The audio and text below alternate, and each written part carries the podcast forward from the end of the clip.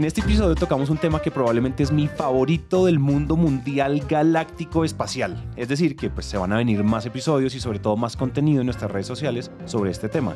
Y es cómo fidelizar clientes. En este episodio entonces lo que vamos a hacer es dejarles herramientas, trucos, secretos, recetas y consejos para que ustedes puedan fidelizar clientes que además querramos tener de por vida en nuestro Excel, en nuestro CRM y nos ayuden a crecer y nosotros agregarles valor. Entonces nada, pendientes, lápiz y papel y comencemos con el episodio. Hola a todos y bienvenidos al episodio número 71 de Máquina de Ventas, tercera temporada 2023. Hola las bolas Danoncho. ¿Qué mamada? Estamos escurriendo. Amigos, llevamos grabando cuatro episodios seguidos. Solo que nos cambiamos de ropa. y- ¿Qué fue eso?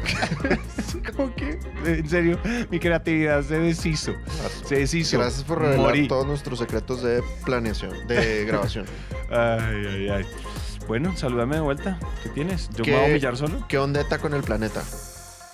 Uy, bueno, estuvo decente, estuvo decente. Creo que no nos van a Por lo hacer menos no fue vulgar. boicot, no nos van a hacer, nos van a hacer boicot. Oigan, bueno, tenemos un recontra mega episodiazo el día de hoy.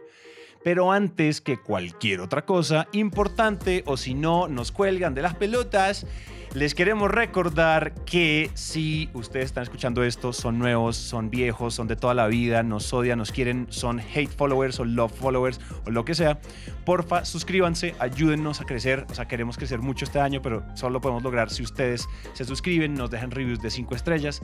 Si son reviews de 4.9 estrellas para abajo, porfa, díganoslas por interno. Nosotros nos dejamos decir las cosas y hacemos caso. Las de 5 estrellas sí sean públicos y vocales, compártanos en LinkedIn. Es decir, nosotros igual hacemos todo esto por ustedes. Entonces, pues Así es. muy cool que nos ayuden a crecer y a recomendarle esto a gente que seguro le puede interesar también. Estamos seguros que si ustedes lo están escuchando, hay alguien que se parece a ustedes que también podría estar escuchando. De acuerdo, Irri. Entonces, bueno, después del anuncio de que por favor suscriban y nos sigan en todos lados, les contamos que este episodio lo estábamos pensando porque este es un año de crecer. Los dos hemos manifestado, o no, que este es el año de vamos a crecer a lo perro. Pero también crecer a lo perro no solo quiere decir salir a buscar nuevos clientes, sino conservar, consentir, retener y atornillar a los que ya están con nosotros, sobre todo después de limpiezas de pantano y después, o sea, los que, los que queremos que se queden. De acuerdo. Hay que consentirlos, hay que quererlos, hay que, te- hay que tener una relación sólida. Entonces, este episodio está dedicado a cómo, a maneras que nunca hemos, que nunca hemos hablado acá y a formas, digamos, de pronto un poco, poco, algunas poco ortodoxas, otras no, de cómo cuidar clientes. Ustedes lo pueden llamar en su empresa Key Account Management, de Customer Success, Customer Retention. Bueno, esto tiene un montón de... En, en inglés le ponen 800 millones de etiquetas, pero eso es lo que vamos a hablar hoy. Vamos a hablar de tres, tres o cuatro, tres. Tres. De tres formas para retener a los clientes que ustedes quieren que nunca se vayan, nunca en la vida. Y poder, y poder estirarlos en el Excel hacia la derecha en las proyecciones y ¡mua! delicioso. Toda la vida. Recompra hasta el final, infinito final. Totalmente. ¿Listo? 100%. ¿Quieres agregar algo? Eh, qué chido que sea parte de tu planeación del negocio tener productos que permitan eso, ¿sabes? Porque yo, cuando era Oh. joven y esbelto,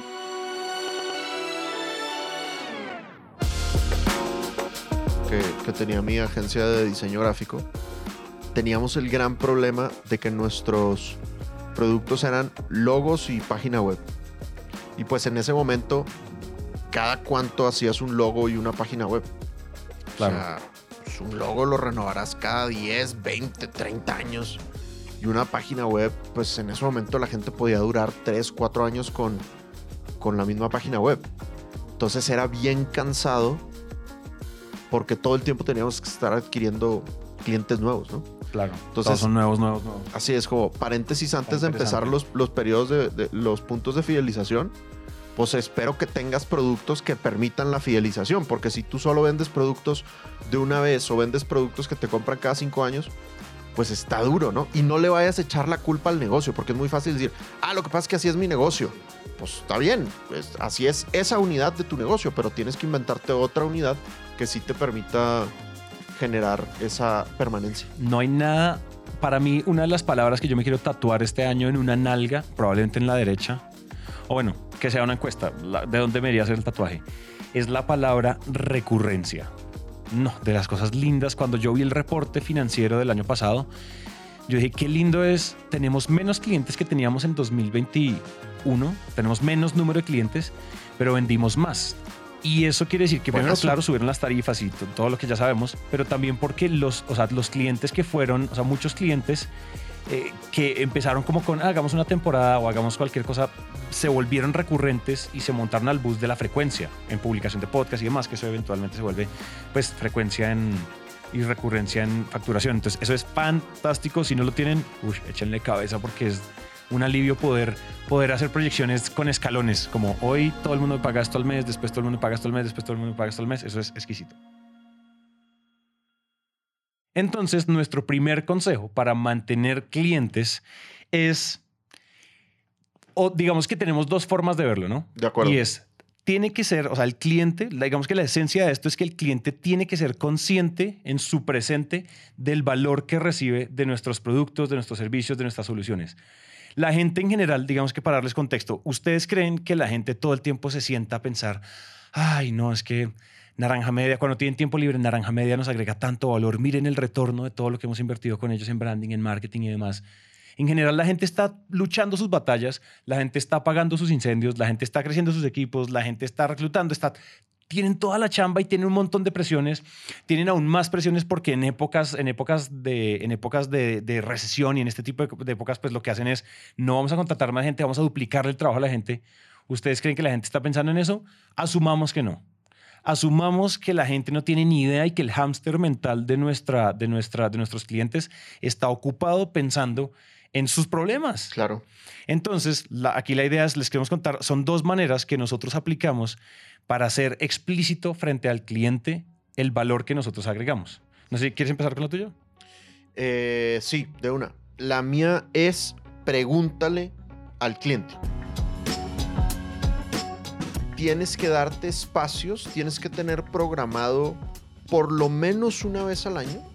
Tendrías que tener un espacio en donde le hagas la pregunta al cliente, oye, cuéntame, ¿cuál es el valor que te estamos generando? ¿Qué tan contento estás con nosotros y que te echen que te echen la sopa, ¿no? Es una buena excusa también para pedir referidos. O sea, tú puedes una manera de hacerlo es invita a tu cliente a almorzar. Oye, te queremos invitar simplemente para agradecerte.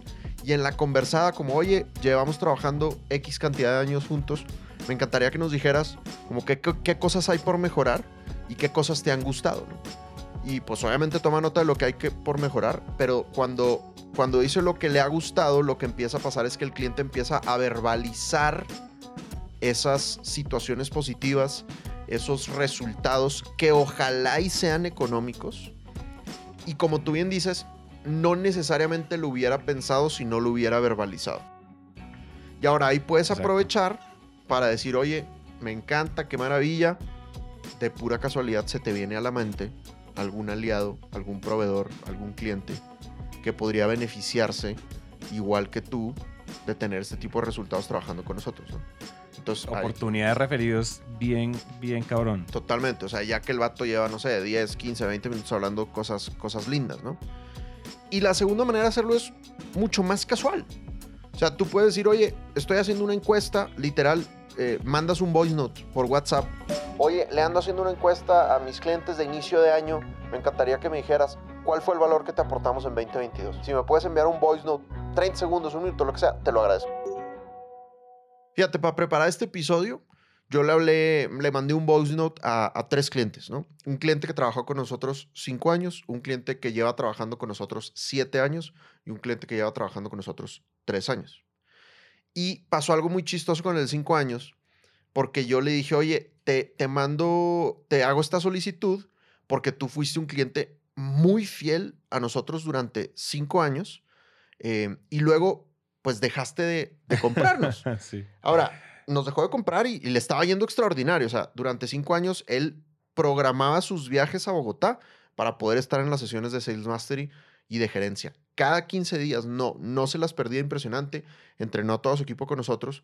Pero pues ya su equipo le dio dos, tres vueltas a Sales Mastery y, y pues ya dejó de trabajar con nosotros. Entonces yo le preguntaba, quiero que me cuentes por qué fuiste fiel esos cinco años y por qué, qué, qué fue, cuál fue el valor que te dejamos de dar que dejaste de, de contratarnos. ¿no? Y entonces me contestó el, el voice diciéndome, pues lamento joderte tu anécdota porque te acabo de volver a comprar, ¿no? Sí, sí, sí. Entonces sí. Aquí yo- está la factura recién sí, sí. compré. Yo no me había enterado, pero nos acaba de comprar. Pero bueno, eso me dio gusto y se va a relacionar con el segundo punto que ahorita vamos a hablar. Y los otros dos clientes, uno me aventó un voice note de dos minutos, deshaciéndose en, al- en alabanzas, y el otro me aventó un voice note de cuatro minutos, deshaciéndose en alabanzas.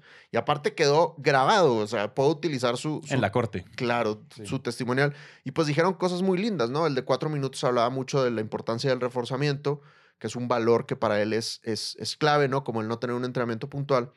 Y el de dos minutos, eh, que es Jorge Torrico, y ya hemos hablado de él porque pues es un, un crack y su empresa Aldeamo es impresionante, me decía algo bien interesante. Me decía, mira, nosotros tenemos en Aldeamo una cosa que se llama el CATE. Y eh, el CATE es capacitación, actitud, técnica y estrategia. Y entonces me empezó a explicar qué era cada una de esas y me dijo, todo mundo en Aldeamo tiene que vivir el CATE. Y la T del CATE es técnica y la técnica es Sandler. Y nosotros trabajamos con Sandler porque para nosotros nos permite que toda la gente nueva que entra, que pues, todo el tiempo est- estamos creciendo, estamos metiendo gente nueva, nos permite tener un mismo idioma. Entonces, ese ya es nuestro sistema, ya estamos casados con eso, no lo vamos a cambiar. Lo podríamos cambiar, pero para nosotros no, no, no tiene sentido. No tiene sentido. Y luego me dice, pero en resumen, te sigo comprando porque sigo vendiendo más. Entonces, cuando los clientes dicen ese tipo de cosas, cuando verbalizan esa rentabilidad que están teniendo, ellos mismos se están vendiendo solos.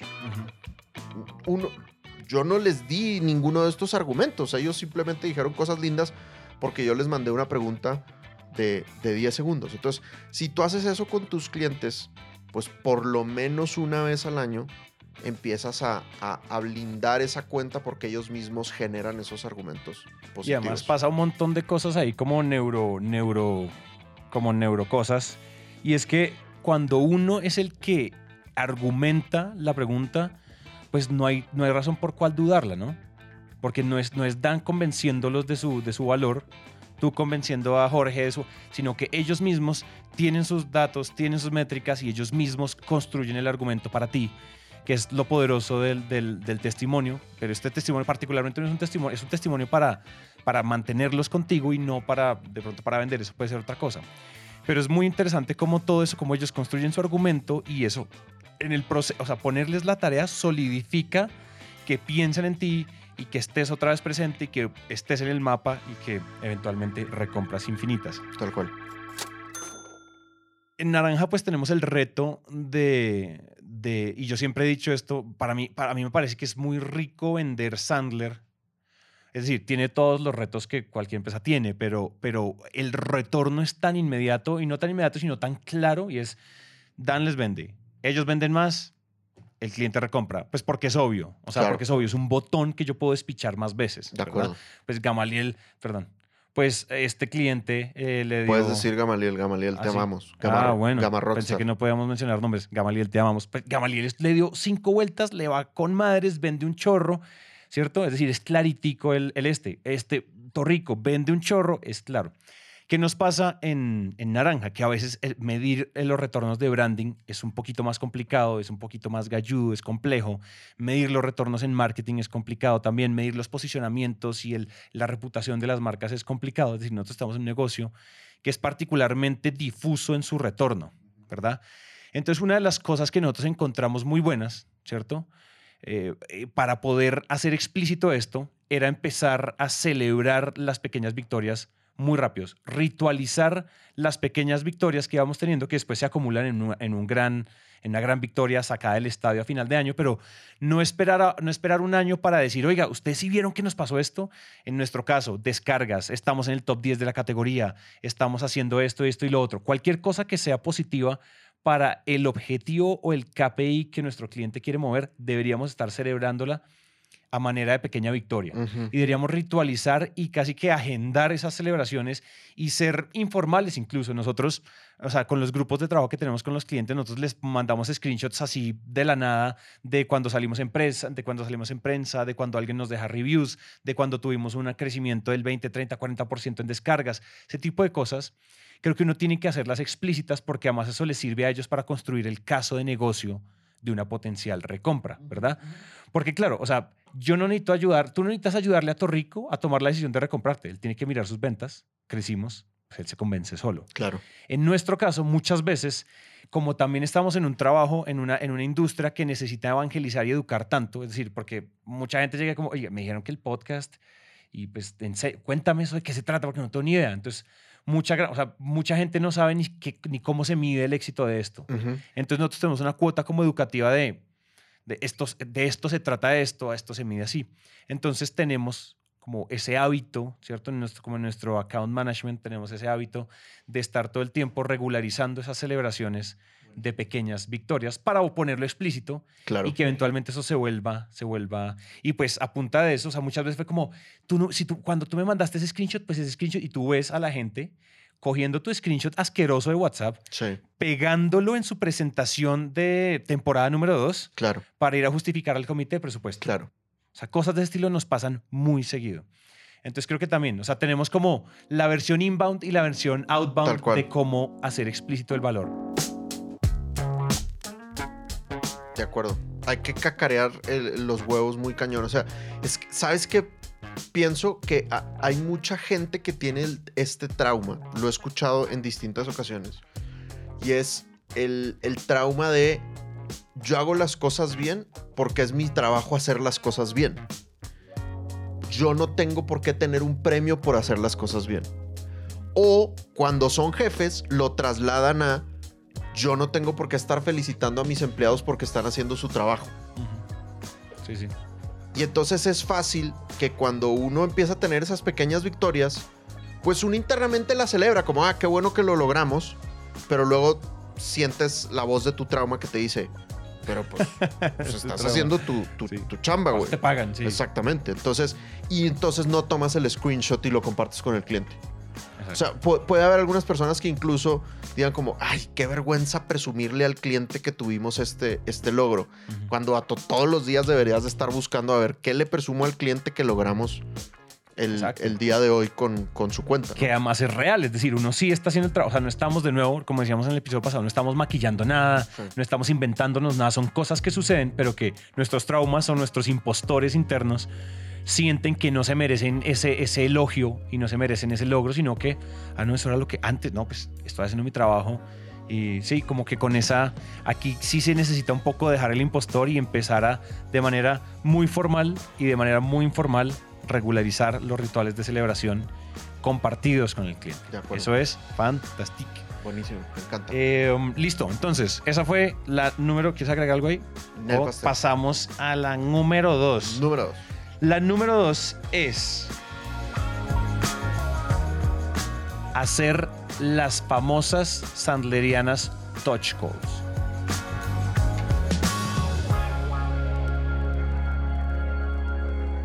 Uf, esa tremenda, güey. Entonces, Tremenda. Esta se la robamos a, a Matson, que es el CEO de, de Sandler. Em, Matson es un crack, la verdad es que es, una, es extremadamente sabio. Y una de las cosas que hace Matson, y probablemente ya lo hayamos contado esto en algún episodio, ¿sabes? Pero creo que vale la pena repetirlo. Matson, pues, se avienta una manejada larga a su casa después de, después de la oficina. Probablemente se echa como media hora, una cosa así, ¿no? Y entonces lo que hace es que su asistente le programa tres llamadas en el celular. Le dice, tienes que llamar a estos tres personajes todos los días. Todos los días en el camino de la oficina a su casa, regresando, o sea, por ahí a las cinco y media, seis, seis y media, lo que sea que esté regresando a su casa, tiene una lista de tres personas que tiene que llamar. Y las tres personas, pues son los directivos o dueños de ciertos clientes clave de Sandler. Y entonces los llama y típicamente no le contestan porque ya es fuera del horario de trabajo y a él no le importa, de todas maneras deja un, un voice note, un, un mensaje de voz, un buzón. Sistema correo de voz. Su llamada. Hola, ¿cómo estás, Sulanito? Oye, pues soy Dave, el CEO de Sandler. Eh, pues estoy muy contento porque llevamos trabajando juntos tanto tiempo. eh, y te hacía esta llamada para preguntarte cómo te has sentido trabajando con nosotros, qué te ha gustado y sobre todo si me puedes decir dos o tres cosas que podríamos mejorar para que nuestra relación fuera aún más especial. Estaría muy agradecido si me lo puedes contar. Y deja ese buzón. Y la gente le contesta muy agradecida. Porque no es algo que los proveedores suelen hacer. Porque es llamar para preguntar cómo van las cosas y si hay algo por mejorar sin ningún motivo. O sea, no, no lo está haciendo cuando hay una situación de crisis, sino lo está haciendo en un sí. día, en un día random. Normal. Así es, ¿no? Entonces me parece algo como muy, muy práctico, muy, muy sencillo. Creo que hoy ya no lo tienes que hacer como en el buzón de voz. Yo, yo, vato, yo ni sé cómo se contesta el buzón en mi celular, güey, perdón. Pero puedes, puedes mandar un voice note de WhatsApp, ¿no? Igual lo puedes hacer a, a deshoras como para ser más, más eficiente. 100%. ¿Sabes qué? Ah, Eso que quiero, yo sé que estamos hablando de, de, de cuidar clientes, particularmente, pero me ha pasado algo muy, muy extraño este año, este comienzo de año. Y es lo siguiente, yo, pues nosotros tenemos muchas llamadas de descubrimiento, muchos primeros contactos y demás, mucha gente que yo descalifico, pero me pasó algo particular y es que empecé a volver en WhatsApp como en mensajes no leídos y en como- eso cuando uno le pone como la bolita verde a WhatsApp de, de no leído para que no se me olvide y Claro. queden los no leídos, pero pues igual se me olvidan porque pues diciembre, whatever, lo que pasa. Y entonces empecé a bajar y empecé a como a pasarle y agarré a escribirle como a gente como, oye, fulanito, como feliz año, espero todo vaya bien, nada, te- eh, un abrazo y ta, ta, ta. Y de repente, no sé, una persona me había pedido un episodio, entonces le dije, oye, me, vi, vi en nuestro chat, me embolaté en, me dice, como dicen, me embolaté es que para que todo el mundo Latinoamérica entienda. Me enredé. Me enredé, me hice bolas. Me hice bolas en diciembre, entonces, y, y me, y vi que me preguntaste por un episodio de tal cosa. Aquí te lo dejo por si, por si, por si te sirve. Y empecé a hacer como a evacuar pendientes de gente que ya había descalificado, que ya no estaban en mi funnel, que ya los había matado en mi, en mi CRM. Y varias personas, particularmente hice eso tres veces, dos personas me dijeron, Santi, justo te estaba pensando. De lo que yo te decía, probablemente no me estaban pensando, pensando, pero les recordé que pensaran en mí. Y me dijeron, Santi, sí, ya no estoy trabajando ahí. Gracias por preguntar, ya no estoy trabajando ahí, ahora estoy Wow. trabajando en otro lado. Seguimos en la misma área.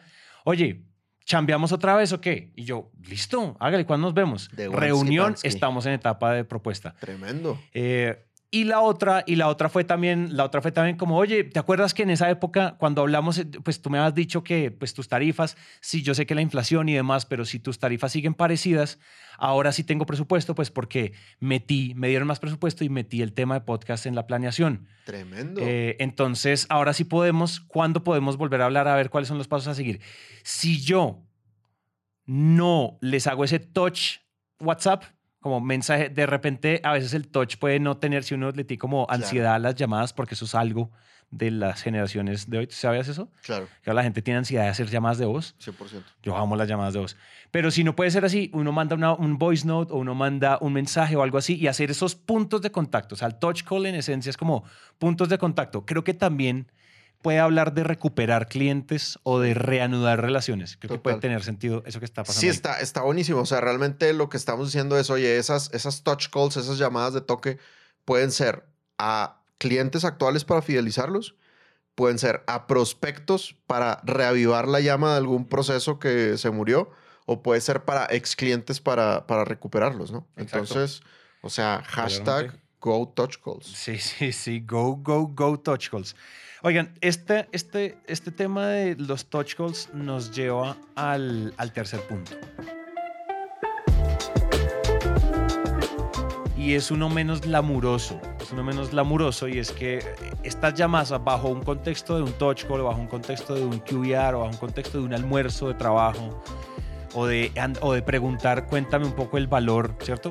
Ya sabemos que la comunicación es clave, eso quedó claro. O sea, todos los puntos hablan de comunicarse bien con el cliente. Es, esto yo lo llamo como saquen de la conversación, o sea, nunca tengan elefantes en la habitación.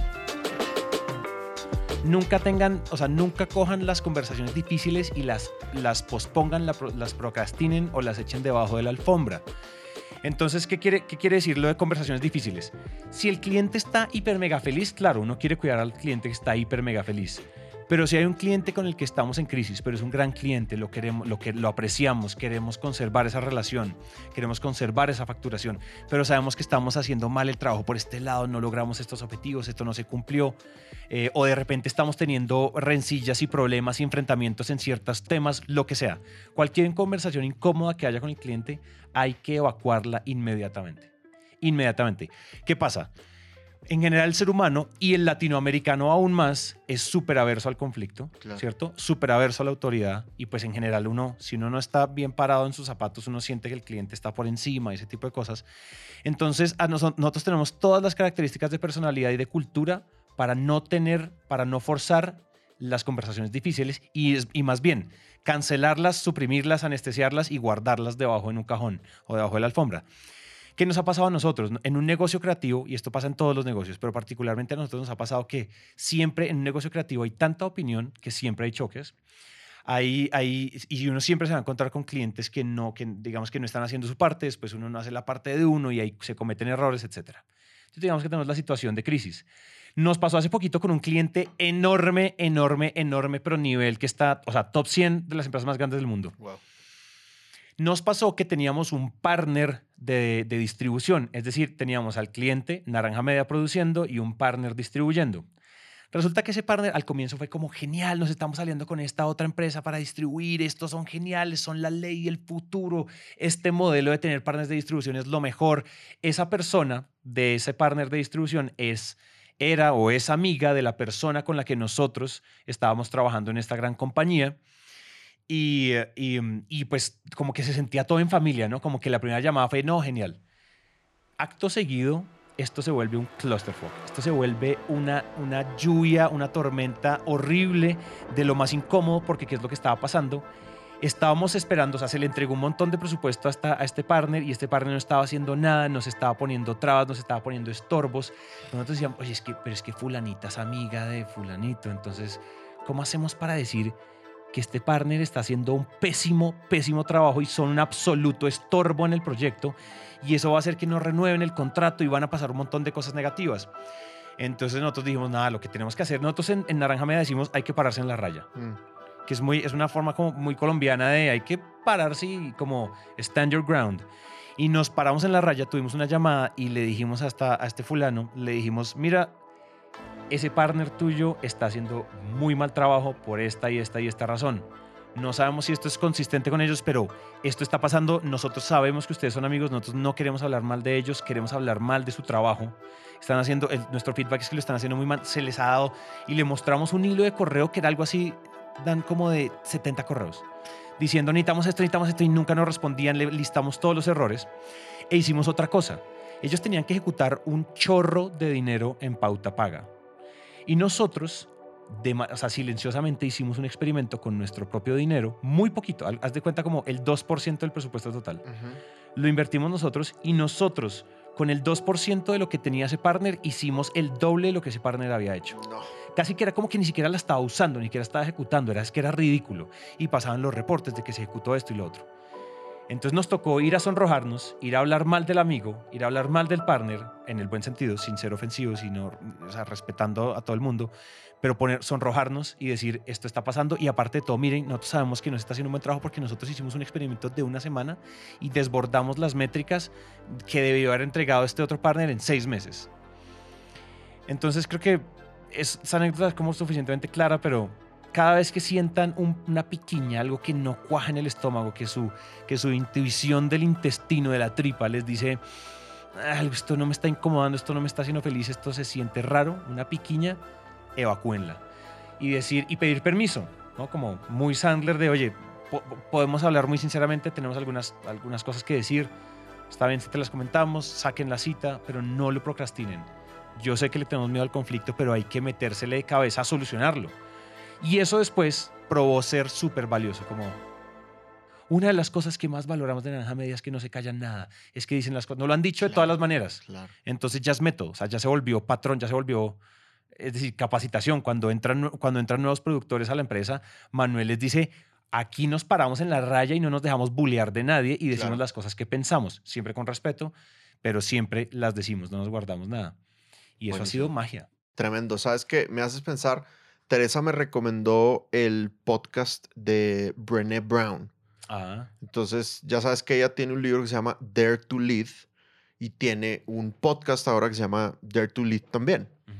Y en el primer episodio, y, y yo no he leído el libro, pues supongo que lo explica en el libro también, dice cuál es la característica de los líderes del siglo XXI, qué es lo que los líderes, qué, qué es lo que necesita el nuevo liderazgo, el liderazgo moderno. Entonces ella hace una, una encuesta a muchísimos eh, personajes y muchísimas organizaciones preguntando qué es lo que necesita el liderazgo moderno. Y sorprendentemente descubre que la respuesta de todo mundo es consistente. Entonces, la mayor respuesta es que lo que se necesita en el liderazgo moderno es coraje, courage, probablemente mejor traducido como valentía. valentía. Y, y una de las situaciones que los malos líderes tienen, cuando somos ma- malos líderes nos pasa eso, pues es que no tenemos la valentía de tener las conversaciones que se tienen que tener. Y a fin de cuentas es lo que tú estás diciendo. O sea, hay momentos en donde dices, híjole, toco este tema o no toco este tema, ¿no? Y, y prefieres ahorrártelo y te da miedito y lo que tú quieras. Y a fin de cuentas, eso va a explotar. Y volvemos a la regla Sandler que hemos mencionado tanto en este podcast. Desactiva la bomba antes de que, explote. Sé valiente, sé un buen líder y ten la conversación, aunque tengas miedo. A fin de cuentas va a pasar lo que, lo que tu cliente dice. Sí. Oye, gracias por decírmelo. Estoy muy agradecido porque probablemente otro proveedor, probablemente otra persona no se hubiera atrevido a tocar el tema. Y sabes que a nosotros, si lo pensamos bien, casi que eso está en el contrato, de manera tácita, cuando nos contratan. Yo creo que toda la audiencia de, de- de máquina y, la- y los, y los clientes de Sandler y la gente, o sea, hay gente que vende productos y servicios que tienen complejidad, que necesitan, a nosotros sí nos pagan por dar feedback, a nosotros Claro. sí nos pagan por pensar. A nosotros no estamos en esa, "Ah, yo a usted no le pago por pensar, usted entrégueme el MP3. Dude, obvio no. A nosotros sí, a nosotros nos pagan por, por, por pensar de más. Claro. Entonces creo que, o sea, sea que estén en economía naranja, sea que estén en, en lo que sea que estén, a uno sí le pagan por pensar, sobre todo si uno está en B2B, a uno sí le pagan por pensar. Es muy complicado, o sea, ¿cómo decirlo? A u- las empresas les cuesta mucho trabajo y esto, esto lo hemos descubierto tú y yo hablando, o sea, hablando con clientes. Las empresas sufren por tener buenos proveedores, Sí. la rotación de proveedores. Cuando la gente se encuentra un buen proveedor, la gente se quiere quedar con uno. Sí, Entonces, ayudémosles a tomar esa decisión. de acuerdo. Y creo que estas técnicas que dijimos hoy les ayudan a tomar la decisión. La gente se quiere casar con proveedores, la gente quiere recomendarnos, la gente quiere darnos referidos, pero tenemos que hacerlo bien y tenemos que mantener, así como uno mantiene una buena relación de, de pareja, donde hoy hay que tener buena comunicación, hay que poner los conflictos aquí en el frente para evacuar los problemas, hay que hacer acuerdos, hay que... Lo mismo pasa proveedor-cliente. Entonces, pues nada, yo creo que este puede- estos pueden ser unos buenos consejos para este 2023 y retener, aparte de crecer con nuevos, retener a los que ya nos aman y que nos sigan amando aún más. Me encantirri. En Super Cantirri. cool. ¿Listo? Eches el resumen. Tú, yo hice el resumen anterior. Ah, Vas sí, you. cierto, tengo que, espera. Voy a sacar mis notas, güey, porque no tengo tan buena memoria. Y eso que no tomamos hoy. Listo, entonces, ¿qué podemos hacer para fidelizar clientes, para mantenerlos permanentemente enamorados? Eh, número uno, tienes que lograr que sea evidente el valor que le estás generando al cliente Así es. dos maneras de hacerlo. Una es preguntándole al cliente, que salga de la boca del cliente. Y la otra es ritualizar la celebración de esas pequeñas victorias. O sea, todo el tiempo estarle enseñando al cliente esos logros que estamos teniendo eh, trabajando con ellos. El segundo punto es tener eh, touch calls, llamadas de toque, llamadas de conexión. Eh, puede ser con clientes que ya tienes para decirles, hey, ¿qué onda? ¿Cómo va todo? Cuéntame qué te ha gustado, cuéntame si hay algo que podemos hacer para mejorar. Pueden ser voice notes por WhatsApp, ni siquiera tienen que ser llamadas. Y también hablábamos de que lo podemos hacer ya sea con ex clientes para recuperarlos o con prospectos que en algún momento dejamos dormidos y podemos traer de vuelta al ruedo. Y lo tercero es evacuar los, los elefantes de la habitación. Hay que ser valientes, hay que tener las conversaciones difíciles con los clientes. Hay momentos en donde las cosas no van bien con el cliente. Puede ser por culpa mía, puede ser por culpa del cliente, puede ser por culpa de un partner, pero hay que tener esa conversación para resolverlo. Y solo los valientes se van a atrever a tener la conversación. El cliente va a estar muy agradecido contigo como proveedor si te animas a tener esa conversación. ¿Y ya? Y ya. Y ya. ¿Sí y ya, no? papi. Y ya. Muy Eso bien. ¿Listo? es. Listo. Lo Perfecto. tenemos. Lo tenemos. Lo tenemos. Lo, vamos a decirlo en acento. En acento caribeño. A la una. A las dos. Y a las tres. Lo tenemos. Mo. Mo. Hasta aquí llegamos con el episodio de hoy. Recuerden que si esto les sirve a alguien, por favor compártanlo. Y para mantenernos conectados, recuerden que podemos hablar por redes sociales. En Instagram, Dan aparece como arroba Sandler Dan Macías y yo como arroba Santi C. Calle. Y en LinkedIn como Dan Macías y Santiago Cortés Calle. Nos vemos entonces en el siguiente episodio.